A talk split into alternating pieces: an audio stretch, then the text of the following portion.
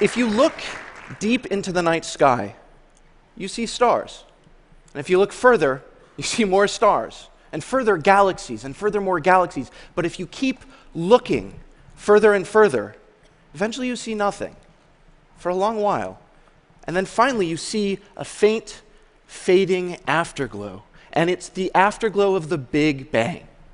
Now, the Big Bang was an era in the early universe when everything we see in the night sky was condensed into an incredibly small, incredibly hot, incredibly roiling mass. And from it sprung everything we see. Now, we've mapped that afterglow with great precision.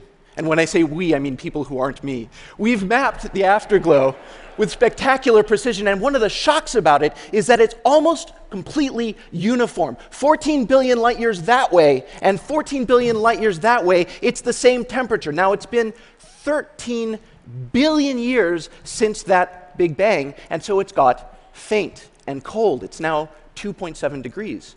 But it's not exactly 2.7 degrees. It's only 2.7 degrees to about 10 parts in a million. Over here, it's a little hotter, and over there, it's a little cooler. And that's incredibly important to everyone in this room because where it was a little hotter, there was a little more stuff. And where there was a little more stuff, we have galaxies and clusters of galaxies and superclusters and all the structure you see in the cosmos. And those small little inhomogeneities, 20 parts in a million, those were formed by quantum mechanical wiggles in that early universe that were stretched across the size of the entire cosmos. That is spectacular. And that's not what they found on Monday. What they found on Monday is cooler. So here's what they found on Monday. Imagine you take some hot, or you take a bell and you whack the bell with a hammer. What happens? It rings. But if you wait, that ringing fades and fades and fades until you don't notice it anymore. Now, that early universe was incredibly dense, like a metal, way denser. And if you hit it, it would ring. But the thing ringing would be the structure of space time itself. And the hammer would be quantum mechanics. What they found on Monday was evidence of the ringing of the space time of the early universe, what we call gravitational waves from the fundamental era. And here's how they found it those waves have long since faded. If you go for a walk, you don't wiggle. Those gravitational waves in the structure of space are totally invisible for all practical purposes. But early on, when the universe was making that last afterglow, the gravitational waves put little twists in the structure of the light that we see.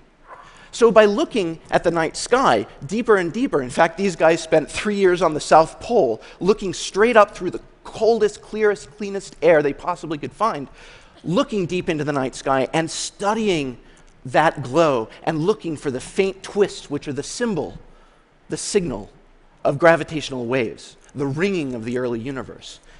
And on Monday, they announced that they had found it.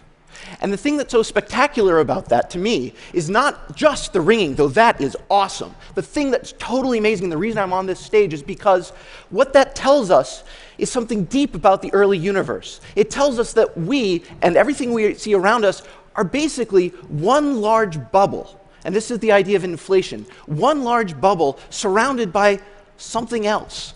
This isn't conclusive evidence for inflation, but anything that isn't inflation that explains this will look the same.